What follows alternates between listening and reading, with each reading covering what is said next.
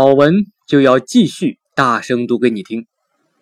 最近有一篇文章让男同学终于明白，为什么学霸们普遍在学习时毫不费力，而大多数同学即便头悬梁锥刺股，刻苦学习发奋读书，也只能望其项背。本期男同学就借这篇文章来拨开学霸们的神秘面纱，走进学霸们的真实世界，以解开这千古谜案。其实做学霸。你也能行，哈，说的有点玄乎。那下面就让我们一起来听一听这篇文章，看看你是如何跟学霸们拉开差距的。排名前百分之一的学生是靠天赋还是努力？其实都不是。来源：人民日报，二零一七年七月五日。很多人对学习的理解是这样的。分数高的、刻苦学习的是学霸，分数低、刻苦学习的是学弱，从不学习、分数又高的是学神，从不学习、分数低的是学渣。在他们看来，天天上课、睡觉、打游戏，然后考前翻翻书，最后考试考九十多，就是天赋高；认真听课、挑灯夜战，结果最多六七十分，就是天赋低。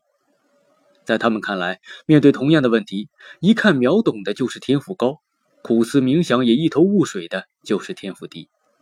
在他们看来，天赋完全是基因决定，生而有之，不可逾越，永久保留。天赋低的人再怎么努力，也无法弥补这种差距。天赋是勤奋的功率。总而言之，很多人的学习观就是：成绩等于天赋乘以努力。天赋等于成绩除以努力，努力等于成绩除以天赋。这套简单的公式真是一种非常肤浅的学习观。其实，在很多情况下，我们所谓的天赋应该叫伪天赋才对。那些让学生们用更少的付出得到更好的成绩的因素，可以归结为两类：学习习惯与思维习惯。这两者的作用是如此广泛、如此隐蔽，以至于渗透到了学习的每一个细节中，体现出来就是一种天赋的错觉。学习习惯有多重要？一个学习习惯差的人，可能在幼年缺乏管教，放弃枯燥的事物而寻求娱乐的经验更多，于是神经突触的建立让他习惯于从中获得快感，适应了高刺激的事物。一个学习习惯好的人。可能被教育的好一些，从小适应了枯燥的钢琴、舞蹈、书法、绘画，于是追逐刺激的经验更少，适应了低刺激的事物，更习惯于在枯燥中坚持下去，并且随之而来的好成绩正向激励了这种亲和枯燥的习惯。于是，同样是刷书遇到枯燥的章节，前者在低刺激的环境中更倾向于走神。花了两小时，在随时袭来的走神中走走停停，勉强推完了整个坎儿；而后者更倾向于专注下去，二十分钟就能推完，并且两人的印象深度天差地别。事后，很多人就会觉得这是天赋，是智商。一个学习习惯差的人，可能在早期生活在一个节奏缓慢的教育环境中。更多的体会到了拖延学习来开小差的快感，于是神经突触的建立使其习惯于拖延，而习惯好的人可能相反，在每一次立即行动后获得了巨大的奖赏。这种正向刺激的积累使其养成了毫不拖延的习惯。同样是上课讲到稍微艰难的点，前者更倾向于打算拖到课后再消化，然后开启了小差。后者则更倾向于直接正面应对，当下解决问题。结果，前者不仅上课的时间完全浪费，课后还要以加倍的时间，以更低的效率消化，造成极其恐怖的时间亏损；而后者则能在一马平川的课后时间，自由的平推进度、刷熟练，由此多出三四倍的有效学习时间。事后，很多人就会觉得这是天赋，是智商。学习本身就是一种积累的过程，很多人误以为学习这个动作只是在积累路程，大错特错。学习也能积累学习的速度，换言之，学习本身是自带微小的加速度的。越学习就越适应学习，越在放纵学习的艰难抉择中选择后者，你对后者的突出建立就更强一分，下次选择坚持学习也就不那么痛苦一些。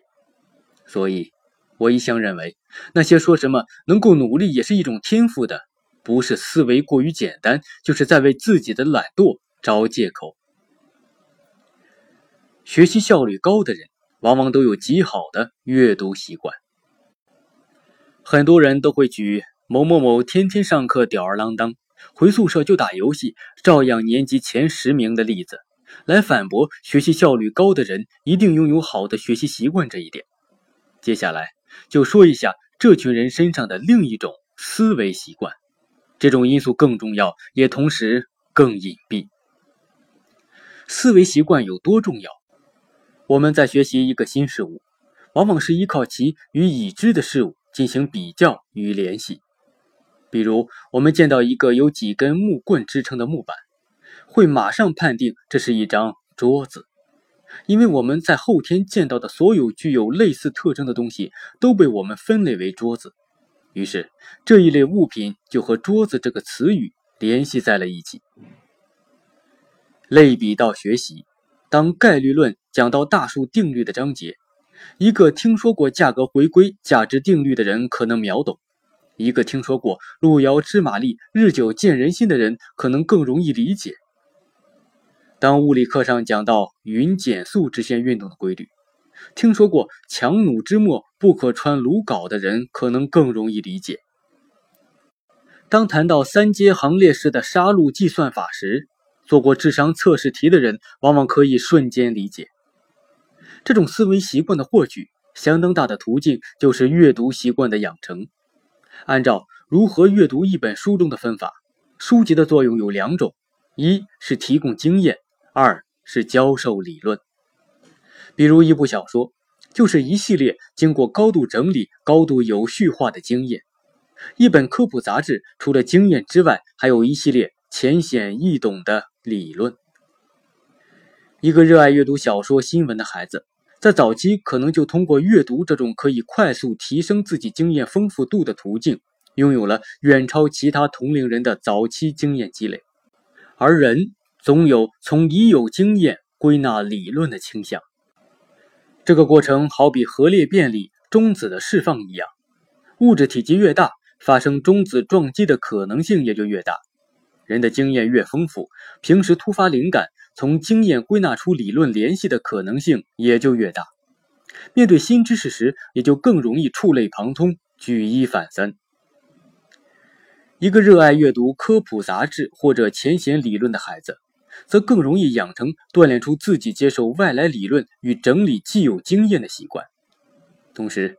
一个个由以往经验整理出理论的成功案例，很可能会在价值观上激励他们思考，并养成强烈的思考倾向。你仔细观察那些学习效率高的人，就会发现其小时候或多或少都有爱阅读的习惯，无论是何种阅读，都有产生精神愉悦的可能。而这种愉悦将成为宝贵的早期正向激励，使其爱上吸收外界经验、接受外界理论，或者开始看到一道难题就忍不住思考、忍不住推敲。细分起来，他们可能也因此爱上数学、物理、天文、历史等等具体的领域。所谓兴趣，很大程度上也是后天的，而兴趣对一个人学习的作用，不言而喻。做题本质上的好处是熟悉逻辑通路。即便是大家所公认的天才，其成就也源于常年思维习惯的锻炼。这种后天思维训练的魔力是巨大的。比如说，同样解决一道难题或理解一个难的概念，需要经过至少七层嵌套的逻辑。一个经过高度逻辑训练的人，前三层逻辑早已烂熟于心。第四五层逻辑又在他以前做过的题目、看过的书中熟悉过，剩下的工作只不过是推出剩下的两层逻辑而已。而一个没经过高度逻辑训练的人，可能只能熟悉前两层的逻辑。要解决这个问题，他就要占用极大的工作记忆空间，经历无数次试错，承受大量不熟悉逻辑的痛苦，才能 hold 住那高达五层的逻辑数，于是解不出来就是很正常的事了。我们每做一道题目，每理解一个概念，每尝试一次思考，就是在不断的熟悉其内容底下的一个个逻辑通路。这种逻辑通路的熟悉，会迁移到我们未来遇到的具有类似底层逻辑的问题中去，从而举一反三。换言之，做题本质上的好处就是熟练逻辑范式，缩小推理的可能性空间，从而让自己的逻辑习惯能更好的拟合实际问题的路径。以上所列出的每一个具体习惯，都只是习惯、天赋、努力、环境、经历、方法等诸多因素的因素集合之一。一个人可能只需十中得五，就已经很了不起了。十中得七八的天才也会有二三短板，但总的来说，最根本性的决定学习效率的仍是后天习惯。无数的学生依据其从小到大的一个个习惯，积累下的一点点经验，纷繁复杂的成长环境，人尽不同的个人经历，高低不平的天赋和主观能动性，上上下下的分布在这个国家的每一个学生身上。而那些排在前百分之一的学生，或是在天赋上突出，或是在习惯上突出，或是方法努力等突出，又或者平均而都不错。而在这个分布中最右端的那些人，往往在所有变量上都至少做到了优秀这个层次。我知道，很多人都会反驳说，到了最顶尖的水平，只能拼天赋。换句话说，就是流传的很广的所谓“努力决定下限，天赋决定上限”。但是，我们也要明白，在无数个变量产生的高斯分布中，越往极端靠近，短板效应就越严重。在最顶尖的位置，习惯、天赋、努力、方法等等已经是缺一不可。此时，所有的高权重因素都基本会成为必要条件。天赋在其间并无什么不同之处。曾经认识一个省里的高考状元，他身上就集成了顶尖的天赋、强大的规划能力、最优秀的教育资源、从小刻苦的才艺训练、对特定学科的热爱、每天精确六小时整的睡眠作息等优秀的因素，才有了最顶尖的成绩。所以说。所谓天赋决定上限，努力决定下限也是不准确的。所有的因素共同决定上下限，天赋唯一的特殊性就是不可改变。以大多数人的习惯之差，习惯的上升空间不知道有多大。我从来都不否定天赋的重要性，智商带来的能力差距确实是存在的。但你的归纳能力再高，也抵不上爱阅读的孩子积累下可观的经验与理论存量，你的反应速度再快，也抵不上意志强的孩子听课从不走神的耐力；你的工作记忆再强，也抵不上家教好的孩子轻易专注两个小时的好习惯。我想说的是，学习习惯与思维习惯是另一种形式的阶级固化。无数的习惯，就像一道道坚固的高墙，在从小的钢琴、绘画与电子游戏之间，在一本本数理启蒙文学名著与网络爽文无脑漫画之间，在巧妙的引导、鼓励与粗暴的填鸭灌输之间，在科学的言传身教与无度的溺爱家暴之间，在周游世界、博览群书和无所事事游手好闲之间，在从小热爱推理、痴迷编程与热爱游戏、痴迷逛街之间。在一贯的三好学生与起起落落的吊儿郎当之间，在竞赛般的灯火通明与普通般的嘻哈玩乐之间悄然建立。等你发觉这一切之时，高耸在普通人和学霸学神之间的，已是一道道无形而万难贯穿的壁垒，残酷的分隔出强弱有序，难以跨越。好文就要继续大声读给你听。原文来源自知乎爱德蒙的试验场。我们下期再见。